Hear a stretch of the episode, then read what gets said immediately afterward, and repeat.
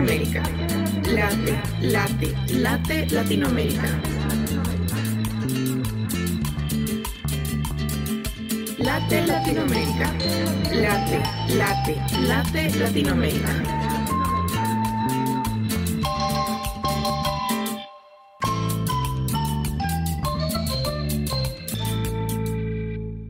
Bienvenidos, bienvenidas y bienvenidas a Late Latinoamérica, un podcast creado por Colmena Lab para profundizar sobre las, distintas realidades, culturas y problemáticas que afronta la región.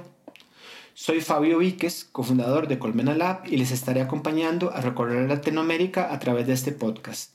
Hola, soy Violeta Sánchez, también soy cofundadora de Colmena Lab y junto a Fabio les llevaremos a internarse en la región para conocer las problemáticas de primera mano. En esta segunda parte del episodio, La mentira de la transición energética, ampliaremos la conversación sobre el caso de la central fotovoltaica más grande de Latinoamérica, ubicada en el desierto de Sonora en México, y para ello continuaremos la conversación con Carlos Tornel, profesor, investigador y candidato a postdoctor en geografía humana por la Universidad de Durham en Inglaterra, eh, especialista en procesos de transición, justicia y soberanía energética. Y también conversaremos con Matías Valenzuela, quien es vocero del Consejo Superior de Ancianos del pueblo tojono Odhan de México. Es el hablante más joven del idioma ancestral de su pueblo. Es también promotor cultural y cantante tradicional tojono. En medio del desierto de Sonora, en la frontera de Estados Unidos y México, habitan los Tojono Odham, un pueblo indígena transfronterizo que ha sobrevivido a diversos procesos de despojo y colonización a través del tiempo. De acuerdo con el último censo de Estados Unidos realizado en 2020, existen 30.000 personas tojono en Estados Unidos y apenas 2.000 personas en México. Los tojono han estado ligados al desierto, pues su estilo de vida tradicional depende de los alimentos y la medicina que este ecosistema les brinda. Para los tojono, el desierto también es sagrado y según su cosmovisión, de ahí se origina el universo. Matías, por favor cuéntanos cuál es la relación de los Tohono O'odham con el desierto. ¿Qué significa el desierto para ustedes? Eh, es el lugar, es donde vivimos, es donde nos ofrece medicamento eh, para algunas enfermedades, no todas, pero algunas, eh, porque como casi, pues algunas de las enfermedades son nuevas. Entonces, es como una farmacia, ¿no? Digamos es una farmacia. Y también es una iglesia, es donde yo voy, eh, yo encuentro la paz, encuentro la conexión eh, muy fuerte en diferentes sitios eh, en el desierto. es decir, que todo el desierto es, sagrada para nosotros, y, pero hay, hay partes, hay lugares donde, donde tiene un, una energía más impactante, más fuerte. Eh, y, es, donde vivimos. Eh, mucha gente me ha preguntado a mí de, de, dónde soy y no tengo un, un lugar específico donde puedo decir, ah, soy de tal parte, porque yo soy del desierto, yo soy tojonota, eh, yo soy de aquí. Donde sea que de donde estoy en el desierto, que ahí vengo, que ahí estoy, ahí vienen mis ancestros detrás de mí. Y ahí, ahí, soy. Entonces es, como a los, a los cristianos o los católicos que tienen sus casitas donde, donde rezan, donde hacen oraciones, donde supuestamente tienen esa conexión a su Dios, es lo que nosotros tenemos aquí. Y soy muy creyente en mi cultura ancestral. Eh, no soy católico, no soy cristiano, no creo en, su Dios, en su diablo, eh, no, no creo en, en, el cielo ni en el infierno, eh, yo soy otra, otra 100%.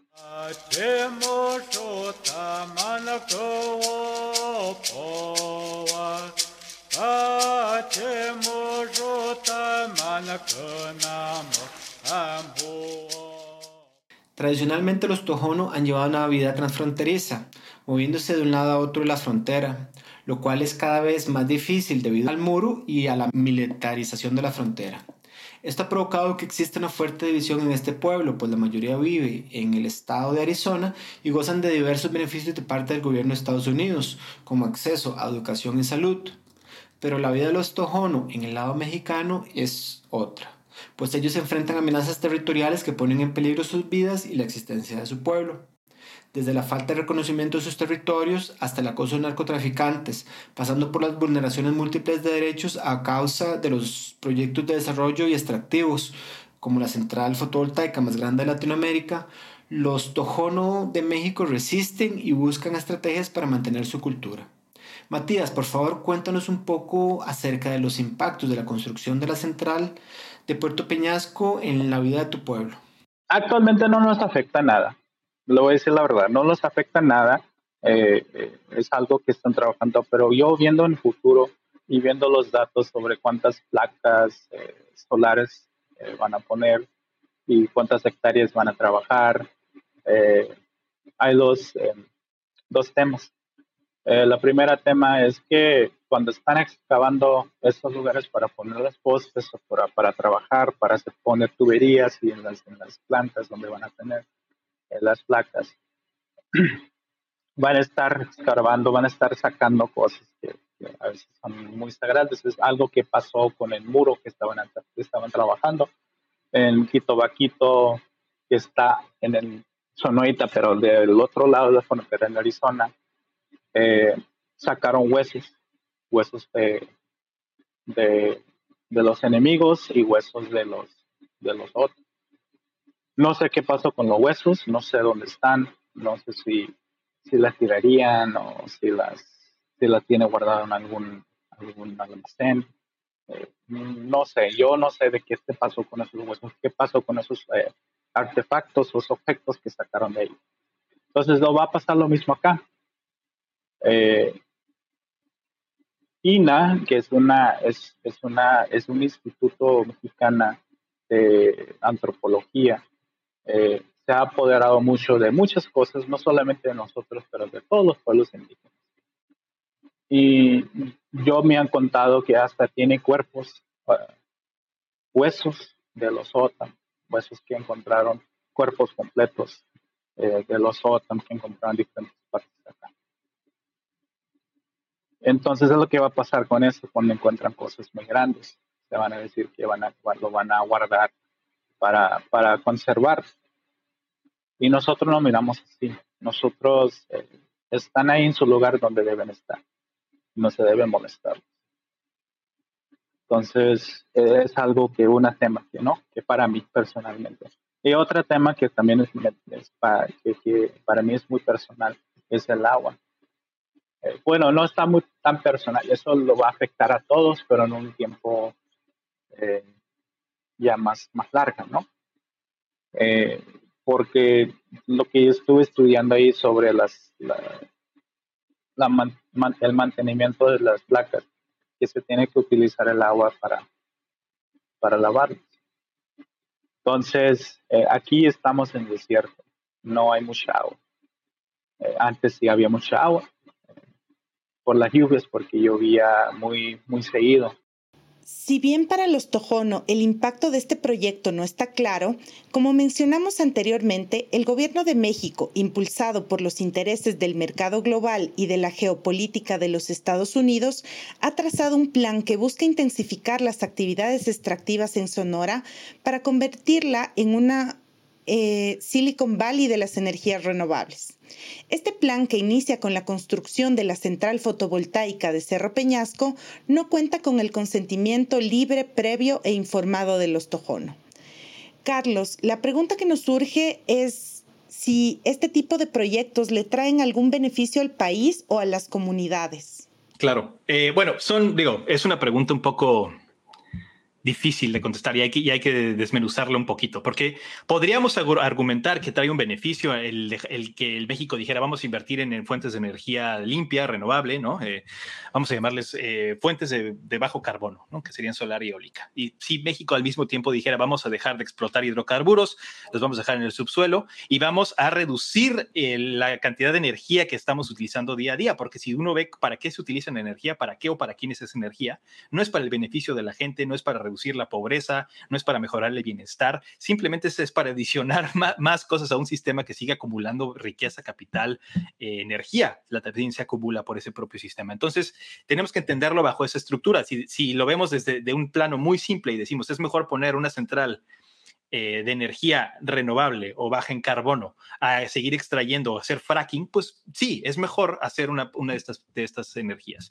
Lo que pasa es que cuando no, no, cuando hablamos de aceptación, cuando hablamos de beneficios locales, lo que le trae a la gente, pues las cosas se vuelven mucho más complicadas. ¿Por qué? Porque normalmente cuando hablamos de deja beneficios para las comunidades, las comunidades que han recibido estos megaproyectos eólicos, solares, eh, a lo largo de toda Latinoamérica prácticamente, pues están negociando migajas, están negociando cuestiones de es, mejor que como estamos ahora, pues sí, porque tal vez nos deja algún beneficio, nos, trae, nos puede dar dinero, nos puede dar algún empleo temporal, nos puede traer algún beneficio, pero en el largo plazo eh, es una acumulación del territorio, es una expropiación, es una forma de desplazar a la gente, es una forma de apropiarse de lo que había ahí. Entonces, no necesariamente estamos hablando de un beneficio directo. Las empresas, a veces el propio gobierno habla de cobeneficios o de beneficios sociales compartidos, pero pues también normalmente lo que se traduce eso es en algún bienestar inmediato de infraestructura, construyen una escuela o construyen un, camino que antes no había y dicen, ah, ya, traímos, ya trajimos un beneficio a las comunidades, pues que en la mayoría de los casos es mentira, ¿no? O sea, se, se, utiliza como una forma, como un paliativo para más básicamente legitimar su, su desarrollo, o sea, en el beneficio de las empresas, del gobierno, de quien sea que lo esté promoviendo, ¿no? Y mismo tiempo, pues cuando hablamos de, por ejemplo, se habla mucho de aceptación, de que las comunidades aceptan, ¿no? Cuando ahí vienen a hacerles consultas, se les pregunta si quieren el proyecto, dan una, una versión muy escueta de decir sí o no, ¿no? Cuando una consulta libre previa informada, hablar de consentimiento real, de buena fe, implicaría pues eh, tratar de ver este problema desde un punto de vista histórico. Para, lo, para en el norte de Sonora, para los pueblos, tendrían que hablar de la, de la historia del colonialismo, de cómo han sido divididos, cómo son eh, las comunidades están separadas, eh, algunas están en el norte, en Arizona, otras están en, en el estado de Sonora, ya incluso no tienen contacto porque la frontera no los deja comunicarse, ¿no? Se está perdiendo el idioma. Todas esas son características que no están consideradas en un, en un proyecto de esta naturaleza. Entonces los beneficios son a lo mucho marginales y sumamente cuestionables, ¿no? Y el beneficio que normalmente se, celebra y se aplaude es que, ah, México está poniendo una central eh, fotovoltaica, está haciendo algo para combatir el cambio climático, está reduciendo emisiones. Pues eso tampoco es cierto, porque como les digo, en realidad eh, la palabra transición energética es sumamente cuestionable. Otra vez es un significante vacío, no significa nada. Y básicamente como lo han usado es para tratar de justificar esta integración de megaproyectos. Pero si uno ve la realidad en el mundo, en México, no hay una reducción de energía ni una sustitución. No es como que estamos dejando de extraer fósiles para poner renovables, estamos adicionando nueva energía con estas nuevas fuentes, nuevas tecnologías. Entonces, cuando hablamos de que esto es un extractivismo verde, es porque estamos justamente hablando de que es una forma de adicionar al mismo modelo colonial extractivo, patriarcal, colonial, capitalista de siempre. No está cambiando absolutamente nada más que la fuente de energía. Entonces, es muy dudoso decir que trae un beneficio, que trae alguna directo incluso, ¿no? Para, para el país. Eh, es una visión muy cortoplacista que no está pensando en cómo realmente tendríamos que hacer una transformación energética. Matías, en su caso, eh, y según lo que dice Carlos, ¿a ustedes les han ofrecido algún beneficio? La verdad, no, no sé qué, qué, porque sí, o sea, aquí en, en, Sonora, todos, casi todo, en cada parte donde vive la gente, eh, tiene luz, tiene acceso a, la luz, a la luz eléctrica. Em, que supuestamente esto iba a beneficiar a los de Mexicali, yo tengo entendido, o San Luis o Baja California, no sé, no sé exactamente los detalles, pero que esto iba a beneficiar gente de afuera, o sea, no de Sonora. Em, y y donde, donde no hay luz, yo sé que donde no hay luz son los ranchos. Lo que piensan es que este proyecto, la gente, las, estas autoridades eh, que andan, que hay, eh, piensan que la red van a recibir un cheque grande con millones de pesos para gastar. Entonces, eh, es lo que están viendo, es la verdad, es lo que están viendo. no es tanto la, la cultura, ya no es tanto ya sobre los impactos eh, climáticos que van a tener. Hablando del cambio climático, sabemos que el impulso de la transición energética ha recrudecido el modelo extractivista colonial en varios países de Latinoamérica y del sur global. En este sentido, Carlos, te queremos preguntar si en realidad estas soluciones nos están ayudando a combatir el cambio climático y si la transición energética es una alternativa real para reducir las emisiones. Eh, no, yo creo que desde el inicio el combate al cambio climático desde Naciones Unidas, es decir, desde la Convención Marco de Naciones Unidas para el Cambio Climático, desde las COPs, las conferencias esas internacionales, en, ninguna, en ninguno de sus momentos ha, tratado de ofrecer una alternativa al modelo de gestión energética o de proponer una verdadera transformación eh, baja en carbono, para nada. ¿No? Una cosa es los informes científicos que hace el panel intergubernamental de cambio climático, ¿no? Que básicamente es, la ciencia que nos dice que, pues, uno, el cambio climático es antropogénico, o sea, está creado por, el sistema de la humanidad, que de entrada ya es un problema, es, es, una, es un resultado del modelo capitalista, ¿no? Entonces es 500 años de capitalismo, colonialismo y patriarcado, lo que nos han dejado una de sus grandes consecuencias en la crisis civilizatoria, hoy se manifiesta como un síntoma del colapso del clima. ¿Sí? Entonces, si vemos ese colapso del clima en, ese, en esos lentes, entonces vemos, es decir, a ver, es inherentemente desigual. Quienes el 1% de la población consume la mayor parte de los recursos, amasa una cantidad descomunal de riqueza, estamos hablando del 50% de la riqueza del planeta, ocho personas tienen más dinero que la mitad de la, población del planeta, pero también son los principales responsables de las emisiones. Entonces vemos una desigualdad gigantesca en ese, en ese modelo. El modelo de la COP, de la ONU, del del Programa de Naciones Unidas de Medio Ambiente jamás ha cuestionado esas estructuras. Las menciona, pone estadísticas y dice, sí, hay una desigualdad en el clima, pero en el momento en que habla de las acciones, es cuando empieza a decir, ah, el mercado es el que lo va a solucionar. Vamos a ponerle un precio al carbono, vamos a hablar de una comodificación, ¿no? Bueno, una mercantilización del CO2, vamos a, comerciarlo como si fuera un commodity, lo vamos a intercambiar entre países, entre empresas, vamos a hacer un mercado que lo podamos poner un precio, intercambiarlo, poner un tope, decir cuánto es el máximo, pero en ningún momento, si, usted, si ustedes leen, el, invito a la gente que lea el Acuerdo de París, el Acuerdo de París en ningún momento dice la cosa más obvia y fundamental que tiene que decir, que es dejar los combustibles fósiles en el subsuelo. Ese es el punto, ese es lo único que tiene que decir ese acuerdo, ¿sí? Y es lo único que no dice. ¿Sí? Al revés, empieza a hablar de tecnicismos, de conceptos, o sea, es un acuerdo de, libre mercado, el Acuerdo de París, no es un acuerdo de protección del clima, no es un acuerdo para reducir el cambio climático y para sacarnos de la crisis y el colapso que estamos viviendo. ¿Por qué? Porque en realidad, ¿no? Las, empresas de combustibles fósiles han estado súper metidas desde siempre en, en las negociaciones, en la última COP fue así eh, descarado, ¿no? Si era sinvergüenza alguna. había más delegados pagados por combustibles fósiles que personas eh, interesadas en el diálogo dentro de la negociación de la COP. Entonces, tenemos que entender que estos procesos en ninguna medida están, están hechos para ofrecer una verdadera transformación, sino están hechos para legitimar, para producir ideas, conceptos que más o menos nosotros le llamamos falsas soluciones. Y cuando decimos eso, estamos diciendo a, a sistemas que son gatopardinos, ¿no? Es decir, que cambian para que todo permanezca igual. O sea, hacen un maquillaje, le llaman en inglés, el, inglés de la palabra es muy bonita porque es greenwashing, lavan de verde, ¿no?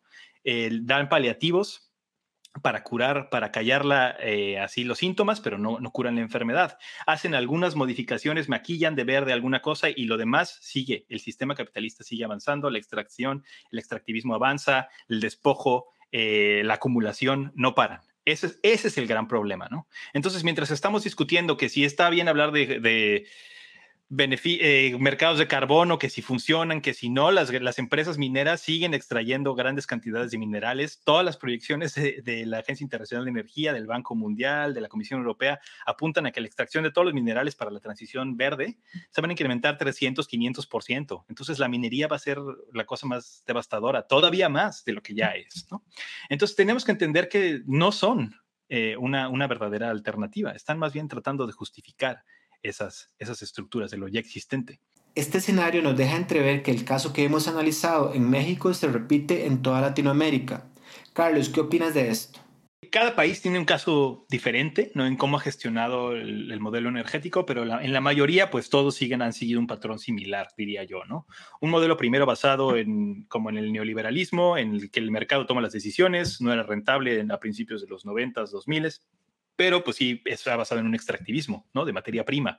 Entonces, por ejemplo, ese extractivismo hoy lo vemos hoy en el triángulo de litio, que es eh, Bolivia, Argentina, Chile. Vemos que pues es de las mayores, creo, creo, que me parece que es más de la mitad de la producción de litio a nivel mundial. Entonces vemos una extracción fuertísima asociada a, a este modelo verde o del extractivismo verde, de esta neocolonización del, eh, por el cambio climático ¿no? de, los territorios. Entonces, creo que tenemos que vincular cómo el, el modelo extractivo en, toda América Latina está transformándose a través de este de este nuevo extractivismo verde y al mismo tiempo pensar en que la gestión de la energía en ninguno de estos países está hablando de una verdadera gestión comunitaria, eh, a nivel soberana, a nivel territorial, eh, descentralizada, democrática, ¿no? Al revés, todas siguen apostando así sean de izquierda o de derecha, que bueno, también son términos que ya no sirven para nada, la, verdad, pero básicamente eh, todas apuestan a que el Estado sea el rector y el gestor de la energía, que en alguna medida se entiende. ¿Por qué? Porque históricamente el Estado ha sido el gestor y operador de esa energía,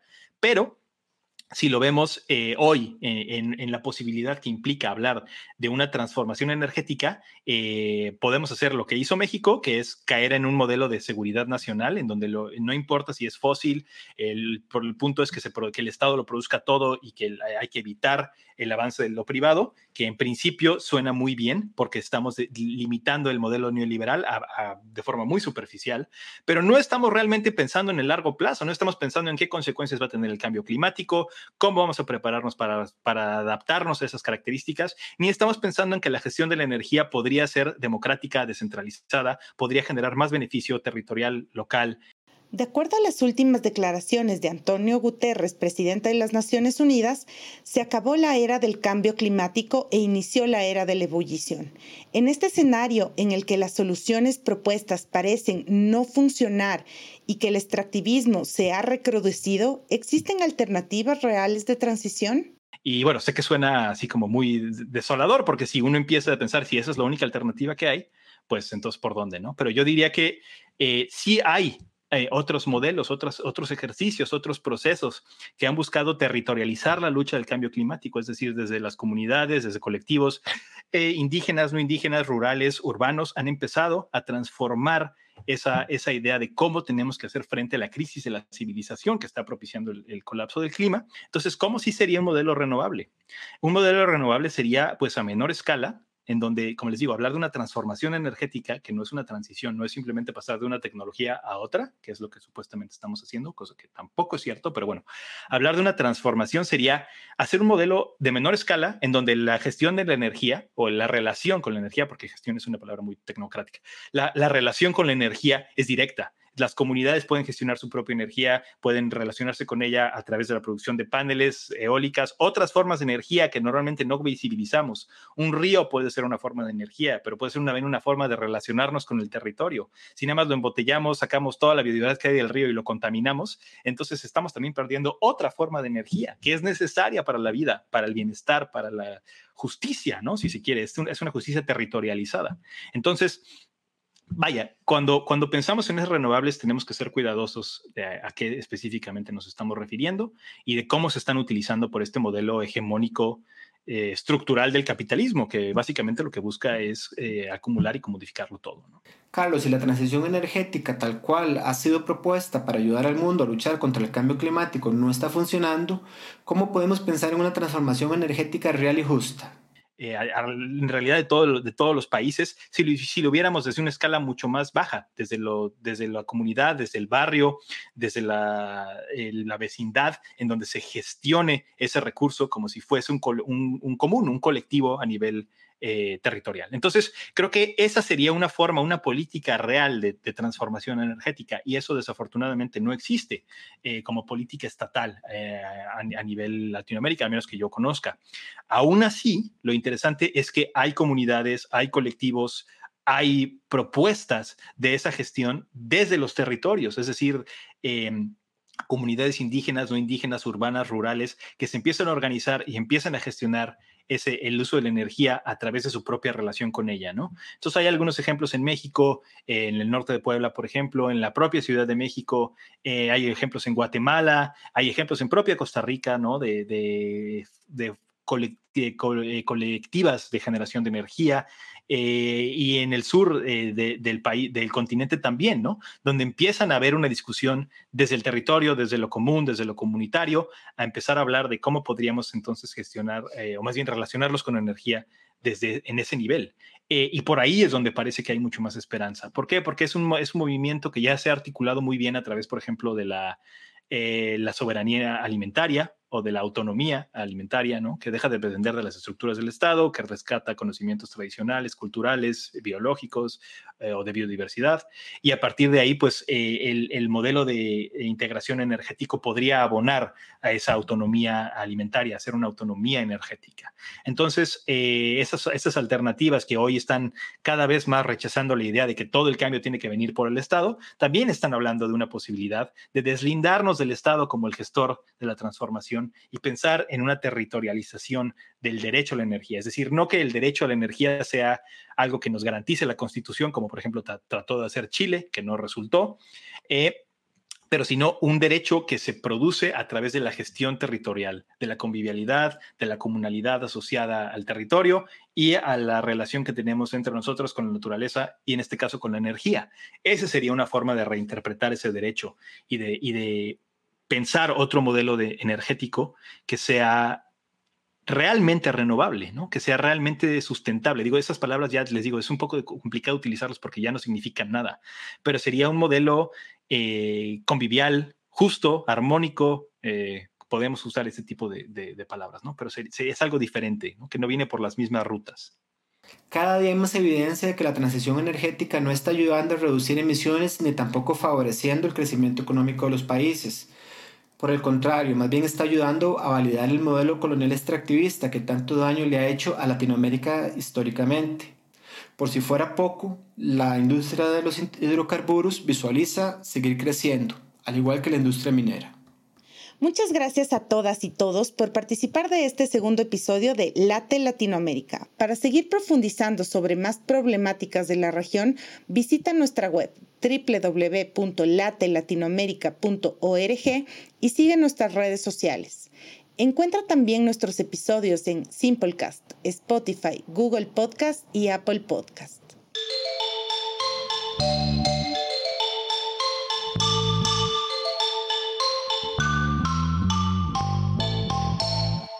Late Latinoamérica. Late, late, late Latinoamérica. Late Latinoamérica. Late, late, late Latinoamérica.